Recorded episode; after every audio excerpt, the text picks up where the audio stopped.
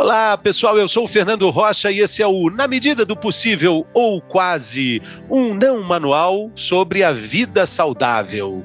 Não manual porque a gente, felizmente, não tem manual.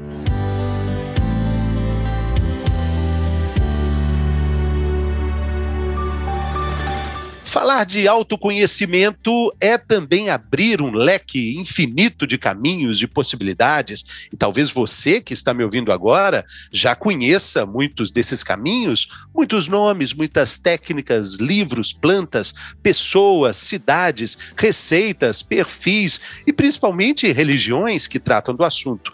Ok, mas como aplicar o autoconhecimento na vida cotidiana, a vida de todo dia, com os problemas, as soluções, as experiências, as alegrias, as dores e os amores que só você tem. Essa é a pergunta de um milhão de dólares. E se a pergunta vale tanto, imagine então a resposta. A gente vai falar sobre isso com a psicóloga e escritora Flávia Melissa, uma educadora emocional que vem impactando milhares de pessoas nas redes sociais, partindo de um ponto muito simples e talvez por isso mesmo tão difícil. Seja você mesmo. Bem-vinda, Flávia Melissa. Olá, Fernando, obrigada por me receber. Estou muito feliz de estar aqui contigo em mais esse nosso papo. Sempre uma delícia. Gratidão pelo convite e olá a todo mundo que está ouvindo a gente. Maravilha. Por que, é tão difícil ser a gente mesmo, Flávia? Eu acho que começa que a gente não sabe muito bem quem a gente é, né? Como é que a gente pode ser alguma coisa que a gente nem sabe direito o que, que é? Então, acho que esse é um papel muito importante do autoconhecimento. Essa primeira essa primeira conquista da jornada, né? Eu tenho recebido assim ao longo dos últimos anos muitas pessoas que me fazem uma pergunta muito semelhante a essa, mas a pergunta assim, Flávia, como que eu faço para gostar de mim? Porque eu acho que no fundo, no fundo é isso que a gente quer, né? E eu sempre me pergunto assim, poxa vida, mas será que tem como a gente gostar daquilo que a gente não conhece? Porque assim, você vem almoçar na minha casa, eu coloco lá, faço um belo almoço, você vira para mim e fala assim: "Ah, mas eu não gosto de brócolis".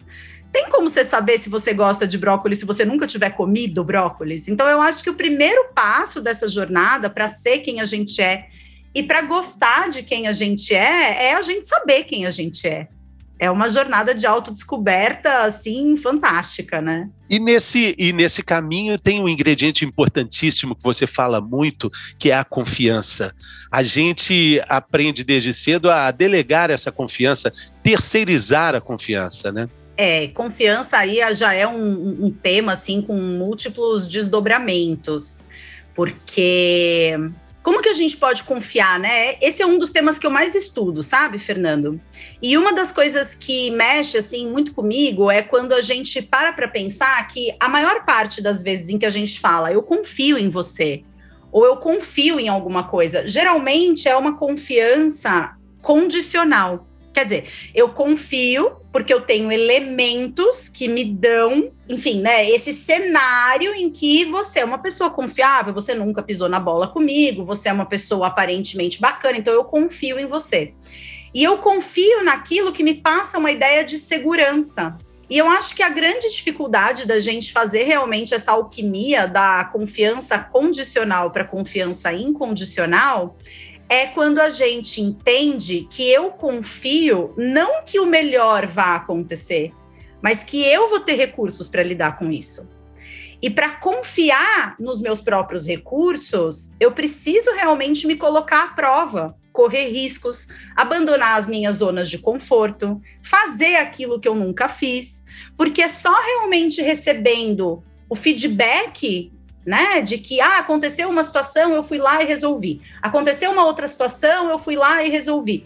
A gente vai aprendendo a confiar no invisível, na nossa potencialidade, na nossa capacidade de se cuidar e de cuidar dos outros. Eu acho que esse é um tema que nesse momento, né, faz tanto sentido, né, pensar no quanto que a gente consegue se cuidar e cuidar das pessoas, né? Já estamos tendo aí algumas pistas para a gente saber quem a gente é. Se a gente confia na gente, se a gente não terceiriza, é muito comum é, a gente confiar no nosso emprego como se ele fosse algo é, de garantia absoluta. Eu tenho um livro que conta a minha história recente de 30 anos na TV Globo, onde eu confiava plenamente que o meu crachá era parte da minha essência. E aí, de repente, em três minutos, isso, isso, isso se esvai. A confiança, na verdade, tinha que estar o tempo todo em mim.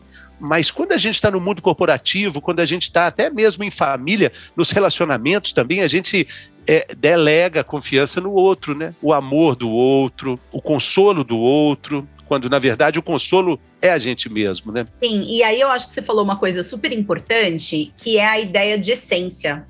Você falou, eu achava que aquele crachá era a minha essência. E eu acho que essa é uma confusão muito comum que a gente faz, né? Porque desde muito cedo a gente é acostumado a ser observado e a ser é, rotulado pelas pessoas pelos nossos comportamentos e não por quem a gente é. Então, muitas vezes, sei lá, né? Eu tenho dois filhos pequenos. É muito mais automático, diante de alguma coisa que o Gael, que é o meu mais velho de seis anos, fez. Ai, Gael, como você é teimoso. E não como você está sendo teimoso nessa situação. Então a gente cresce com esses rótulos de que eu sou geniosa, de que eu sou inteligente, de que eu sou. E na verdade, aquilo que a gente é, cara, independentemente de religião, independentemente de crença, independentemente de qualquer coisa, eu acredito que nós sejamos seres espirituais em uma experiência humana. Eu acredito que nós sejamos uma alma enorme, infinita, maçarocada num corpinho aqui no meu de 1,70m, nessa experiência humana, aprendendo, se relembrando de quem verdadeiramente é e expandindo a consciência. Eu acredito que a vida seja uma escola na qual a gente venha realmente num processo contínuo e constante de autoaperfeiçoamento. Então, eu não sou uma pessoa geniosa. Eu não sou nem a Flávia. Eu estou Flávia nesse momento. Eu não sou mãe. Eu estou mãe nesse momento. E a gente vai pegando muitas coisas que são transitórias, como por exemplo, eu sou psicóloga, mas isso não faz parte da minha essência. Isso é a minha identidade profissional. Eu sou esposa, mas isso não faz parte da minha essência. A minha essência é algo que eu carrego desde o meu nascimento e que eu levo além, para muito além. E a gente percebe, Fernando, como nesse processo, os primeiros anos de vida, eles adquirem um significado ímpar para o restante do processo, porque o período entre 0 a 7 anos é o período no qual a gente aprende quase tudo que a gente vai sair repetindo ao longo da nossa vida. Então, quanto mais, né, eu acho lindo isso no processo de autoconhecimento, quanto mais a gente é capaz de despertar para nossa história, olhar para quem a gente foi, olhar para as coisas que aconteceram na nossa vida, mais a gente vai entendendo o significado que o crachá da Rede Globo possa ter tido, ou o significado que ser mãe de dois filhos tem para mim, o significado que as coisas que fazem parte da nossa vida, por que, que a gente se agarra tanto a isso e traz isso tanto para o campo da nossa identidade? Porque são coisas que compensam sensações de eventualmente de uma insuficiência. Eu nunca trabalhei na TV Globo, mas eu imagino que para alguém chegar na TV Globo, poxa, é um baita de um troféu, né? Você chegou, agora você faz parte dessa empresa que está no nosso imaginário. Então, assim, quando você perde esse lugar, quando nós perdemos o emprego, o casamento, quando vem uma pandemia e faz com que a gente precise rever os nossos sonhos, os nossos projetos, a gente é obrigado a entrar em contato com tudo aquilo que foi silenciado, com os mais variados troféus que a gente foi conquistando durante a vida, e aí a gente precisa se olhar. Quando a gente tem essa oportunidade e a gente aproveita essa oportunidade do jeito certo, a gente aprende a viver uma vida mais leve, como foi o seu caso, né? Li seu livro maravilhoso. Então a gente nossa, pega a nossa vida, ajusta ali 111 graus a sudoeste e agora essa é a minha bússola, é nessa direção que eu vou caminhar. E quando a gente não consegue ter esse esse movimento mesmo, né, para dentro, para se olhar, para se aceitar, para não resistir à vida, é, para ser resiliente, a gente fica dando murro em ponta de faca, né? Aquela sensação Exatamente. de eu preciso fazer que focinho de porco vire tomada de novo. Agora, Flávia, você que tem essa experiência de impactar a vida de tantas pessoas pelas redes sociais, no seu trabalho, eh, no seu propósito de vida também, né?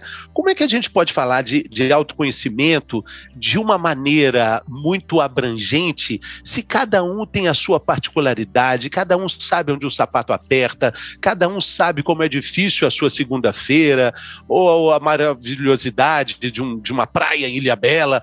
Como, onde é que está essa unidade na multiplicidade que somos todos nós? Eu adoro, adoro essa pergunta. Quando me perguntam isso, assim, eu me sinto tão, eu sinto até assim, sabe, o meu coração assim, porque eu acredito que esse seja o meu legado, assim, né? Quem sou eu na fila do pão para ter um legado, né? que legado é coisa de gente que parece muito importante, mas assim, se eu puder tocar um único coração com essa mensagem, né, que vem na resposta dessa pergunta, eu acho que eu já tô assim, sabe? A minha missão já foi cumprida, né? E da forma como eu entendo, Fê, é assim: seres humanos são casas de tijolo. Existem casas de tijolos dos mais variados tamanhos, arquiteturas. Tem casa de tijolo com quarto, cozinha e banheiro. Tem casa de tijolo com cinco suítes, varanda, piscina, churrasqueira. Mas tijolo é tijolo. E os tijolos são as nossas emoções. Uma ideia que me conforta demais, assim, e que eu acho que traz realmente uma sensação de um abraço quentinho, é a gente pensar que por mais diferentes que as nossas histórias sejam, por mais diferentes que os nossos cenários sejam, todos nós sentimos as mesmas coisas. Por motivos diferentes, em cenários diferentes, em contextos diferentes, mas nada do que a gente esteja sentindo, eu e você aqui, nesse exato instante, é novo. Em algum momento, por algum motivo, alguém já sentiu exatamente isso que a gente sente. E ao longo dos meus 22 anos de formada, eu desenvolvi, assim, baseado no conhecimento que eu venho, assim, né, nossa, sorvendo dos mais variados mestres e autores, e nesse processo de estudo constante, que eu acho que a minha profissão. A minha profissão é uma grande busca por mim mesma, né? Então eu acho que a gente nunca deixa de procurar pela gente mesmo e vão aparecendo as peças certas, as pessoas certas, as fontes certas ao longo do caminho. E eu cheguei à conclusão que do mesmo jeito que a gente tem essas emoções, que são as emoções que nos constituem, todos nós somos como se fosse um ovo. Então, vamos imaginar, o ovo tem a gema, tem a clara e tem a casca. Todos nós temos a nossa gema, a nossa clara e a nossa casca. A nossa gema é aquele lugar no qual a gente nasce. Eu nunca vi uma criança nascer careca, desdentada, sem conseguir segurar xixi e cocô e a pessoa nasceu se comparando com outro ou muito preocupada porque se eu chorar dez vezes à noite, o que, que meus pais vão pensar? Minha mãe vai deixar de me amar? Não, a gente nasce nessa gema do ovo e a gente nasce assim, só autenticidade, espontaneidade, verdade. A criança ela é aquilo que ela é, até um determinado ponto, quando essa autenticidade ela passa a ser até mesmo perigosa, né? Uma criança que não tem esse limite do que é certo, do que é errado, pode se tornar potencialmente destruidora. E aí a gente começa a receber os condicionamentos o sim, o não. A gente começa a entender quando que essa espontaneidade, essa autenticidade é bem-vinda, quando que ela deve ser freada. E a cada castração, para usar aí um termo, né, que veio lá da psicanálise, ou a cada não, a cada reprimenda, a cada cara fechada que a gente percebe, quando a gente percebe que a gente não agrada os outros, para a criança, isso é uma quebra na sua autoimagem positiva. E aí se forma a Clara, que dentro desse modelo é como se fosse um corpo de dor, é onde você experimenta medo, tristeza, rejeição, abandono, depreciação, traição, vergonha. E como a gente tem um cérebro que é biologicamente desenhado para evitar o desconforto, porque a evitação do desconforto, né? A gente sempre precisa pensar no nosso cérebro como do Homo sapiens que nasceu há 300 mil anos no Sudeste africano, e não como a gente aqui debaixo do ar-condicionado, gravando um podcast, né? O nosso cérebro, ele é desenhado para a gente evitar o desconforto. Você pisou no, na abelha com ferrão, você levanta o seu pé.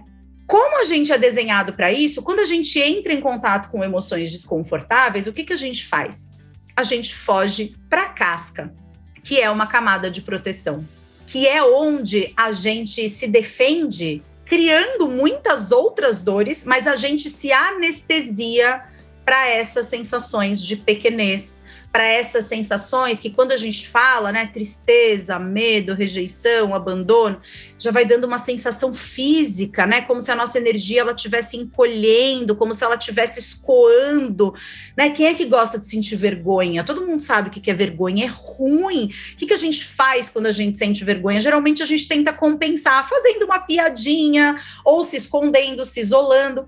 Todas as nossas atitudes de esquiva e de distanciamento das emoções desconfortáveis acabam formando essa casca do ovo, que é onde está a nossa personalidade, é onde está tudo aquilo que a gente foi aprendendo durante a nossa vida, as estratégias que a gente foi elaborando para cada vez que a gente entra em contato com sofrimento, eu faço uma piadinha, ou eu tento agradar o outro, ou eu sou aquela pessoa que vai ser a resolvedora de problemas dos amigos para conseguir ser valorizada, ser reconhecida, ser amada. Então, essas duas coisas são coisas que aproximam todos os seres humanos. Pensar que as nossas emoções são sempre as mesmas e o nosso ovo interno, que é a forma como a gente funciona. Qualquer ser humano, Fernando, não existe um que fuja a essa regra. Esse ovo é, é uma analogia fantástica. Ele pode ser também um pouco cebola com várias camadas, porque ele é um ovo de muitas cascas, né, Flávia? Sim, e aí é uma coisa que eu acho muito legal da gente pensar, porque assim, a nossa visão, ela é muito bidimensional das coisas, né? A gente tem muita dificuldade de entender as coisas em perspectiva. A nossa mente, ela funciona dessa forma. Então, muitas vezes a gente, por exemplo, o processo de aprendizagem. Processo de aprendizagem, a gente geralmente imagina como uma linha reta né? Então eu saio, o pessoal não tá vendo que a gente está gravando só o áudio, mas eu tô com uma caneta aqui inclinadinha, então é uma linha reta. Eu saio do ponto A, vou ganhando conhecimento até chegar no ponto B, e é assim que eu acumulo conhecimento. E eu morei durante uma parte da minha vida na China, né? Eu morei quase um ano na China, quando eu fui me especializar em medicina chinesa, e lá é muito interessante porque os processos de ensino é, eles não obedecem essa linearidade que define os nossos processos aqui no Ocidente. No Oriente, eles trabalham com a ideia de uma espiral. Então, na verdade, nesse modelo espiralado, é como se você tivesse, né, para o pessoal entender, aquela espiral de um caderno e uma caneta que você coloca dentro dessa espiral do caderno. E você segue lidando com os mesmos conflitos, mas numa perspectiva nova. Então, muitas vezes, é muito comum as pessoas terem uma autoimagem negativa, porque elas estão lidando com um problema ou com uma dificuldade, e elas têm a ideia assim: caramba, de novo eu estou lidando com isso? Eu já devia ter aprendido. Tá vendo só? Eu não presto para nada mesmo. Já vivi isso outras vezes e estou aqui de novo nesse lugar. E toda vez que eu ouço assim alguém falar, né, eu tô de novo vivendo isso, eu sei, gente, é sério, assim, eu, eu sou uma pessoa muito das imagens, né? A imagem que me vem é uma pessoa saindo do planeta Terra e segurando o planeta Terra para o planeta Terra parar de girar e aí voltando o planeta Terra para ser assim de novo, porque não existe esse de novo. Isso é uma construção da nossa cabeça e de uma voz interna extremamente crítica, que está sempre dando cacetada na gente, falando que a gente não está sendo bom o suficiente. Porque a gente nunca tá, a gente não existe, a planeta Terra só gira numa direção. Ou, como sábios diziam, né, não tem como você se banhar duas vezes nas águas do mesmo rio, porque da segunda vez as águas são diferentes e você não é o mesmo. Então, quando a gente tem essa sensação de que, nossa, parece que eu não aprendi a lição, de novo eu estou lidando com isso.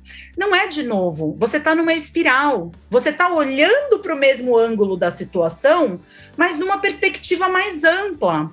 E se você está experimentando o mesmo tipo de situação de novo, é porque você ainda tem um aprendizado para fazer ali. E aí é o que você trouxe.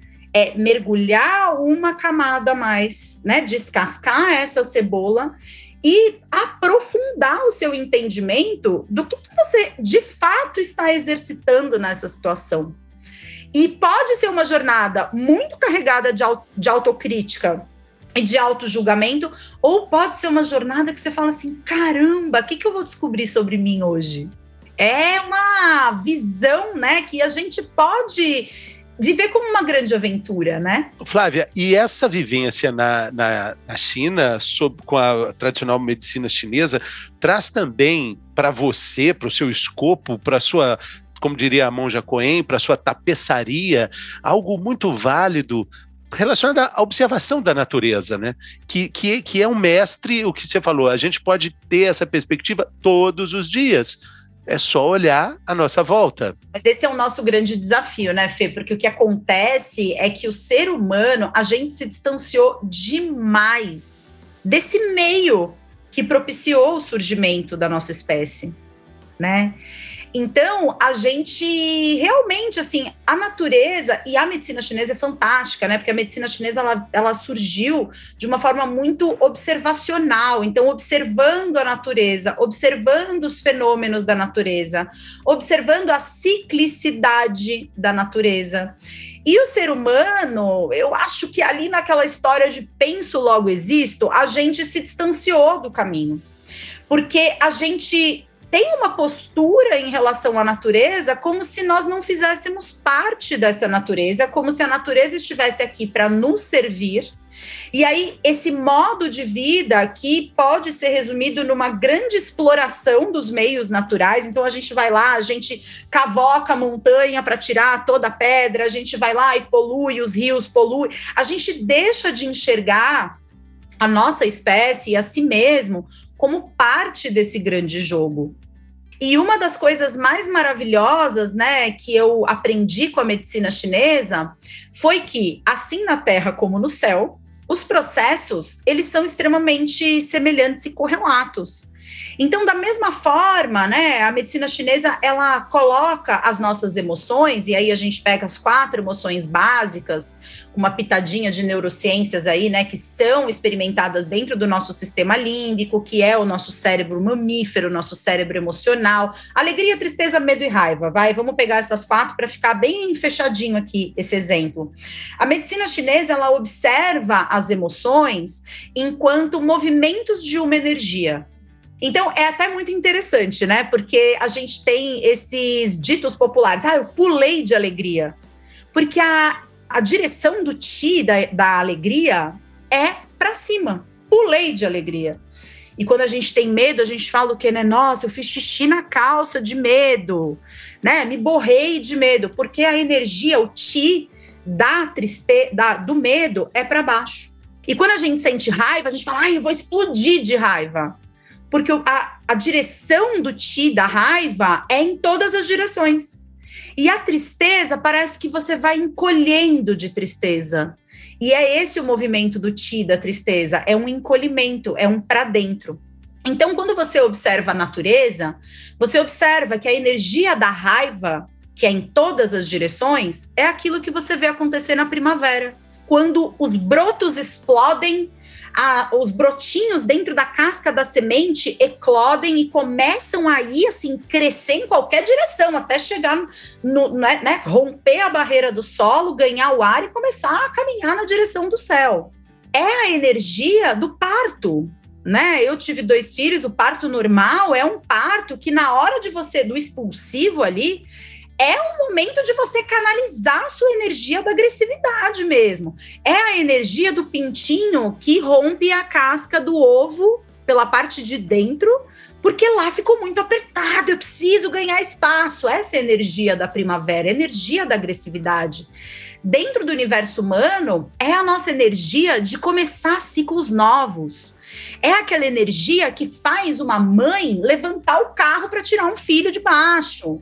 É a energia de você começar a caminhar numa nova direção, de você abraçar um novo projeto, de você pegar a sua vida e mirar no rumo que você quer dar para ela.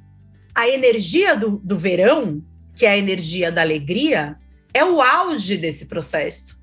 É o ápice desse processo. É quando você celebra as suas conquistas. E aí, dentro da nossa civilização, a gente pode entender que esses dois estágios são os estágios mais valorizados. Então, naquele processo de condicionamento que a gente sofreu durante a vida, a gente parece que a gente quer viver uma primavera e um verão eterno. Porque depois do verão, a gente tem um movimento de retraimento dessa energia para dentro, que é o outono. E você sabe que quando eu morava na China, eu sabia recitar esse poema em chinês. Eu esqueci, né? Porque já se vão 10 anos. Mas tem um poema que diz assim: E quem é que não sente a nostalgia chegar ao olhar pela janela e ver as flores vermelhas do outono aparecerem? Porque é essa energia do outono é uma energia de desapegar daquilo que não serve mais, de abrir mão daquilo que não faz mais sentido na sua vida, porque, afinal de contas, para que, que uma árvore vai ficar cheia de folha seca que não ajuda mais no processo de fotossíntese? E existe essa sabedoria porque justamente essas folhas que caem no solo, que nutrem a terra, para que no inverno a árvore sobreviva com essa terra fértil até chegar a primavera e ela poder explodir em vida de novo. Mas tristeza e medo, a gente encara como emoções que devem ser combatidas. Você tá com tristeza, você sai com diagnóstico de depressão do psiquiatra. Você tá com, com, com, com medo, você sai com diagnóstico de síndrome do pânico do psiquiatra. E a gente deixa de viver, não estou fazendo nenhuma crítica, eu acho que assim, né, enfim, a medicina está aí para ajudar a gente mesmo, é absolutamente necessário, mas essa. Mas, Flávia, é, é importante dizer também que dessas cinco, só uma é tida como positiva. As Exato. outras todas são nubladas ali, são, não, não são instagramáveis, né? Não, não são instagramáveis, mas a raiva ainda é uma emoção mais aceita, porque a pessoa que é dotada, que coloca a sua agressividade para fora, ela é uma pessoa que culturalmente ela é mais respeitada do que a pessoa que está escondida no canto com medo, ou então ela tá. É o famoso, né? Com quem você acha que você está falando? Essa pessoa, ela ainda é um pouco mais valorizada e reconhecida, ela intimida. Porque é mais confortável você sentir raiva do que sentir tristeza. É mais confortável você sentir raiva do que sentir medo. Mas, de modo geral, é só alegria que é instagramável, é valorizada e é é, e, e, é muito interessante também, porque essa alegria, a alegria descompensada, ela não é uma alegria, ela é uma euforia, né? E eu gosto sempre de pensar na palavra euforia, porque é eu fora, né?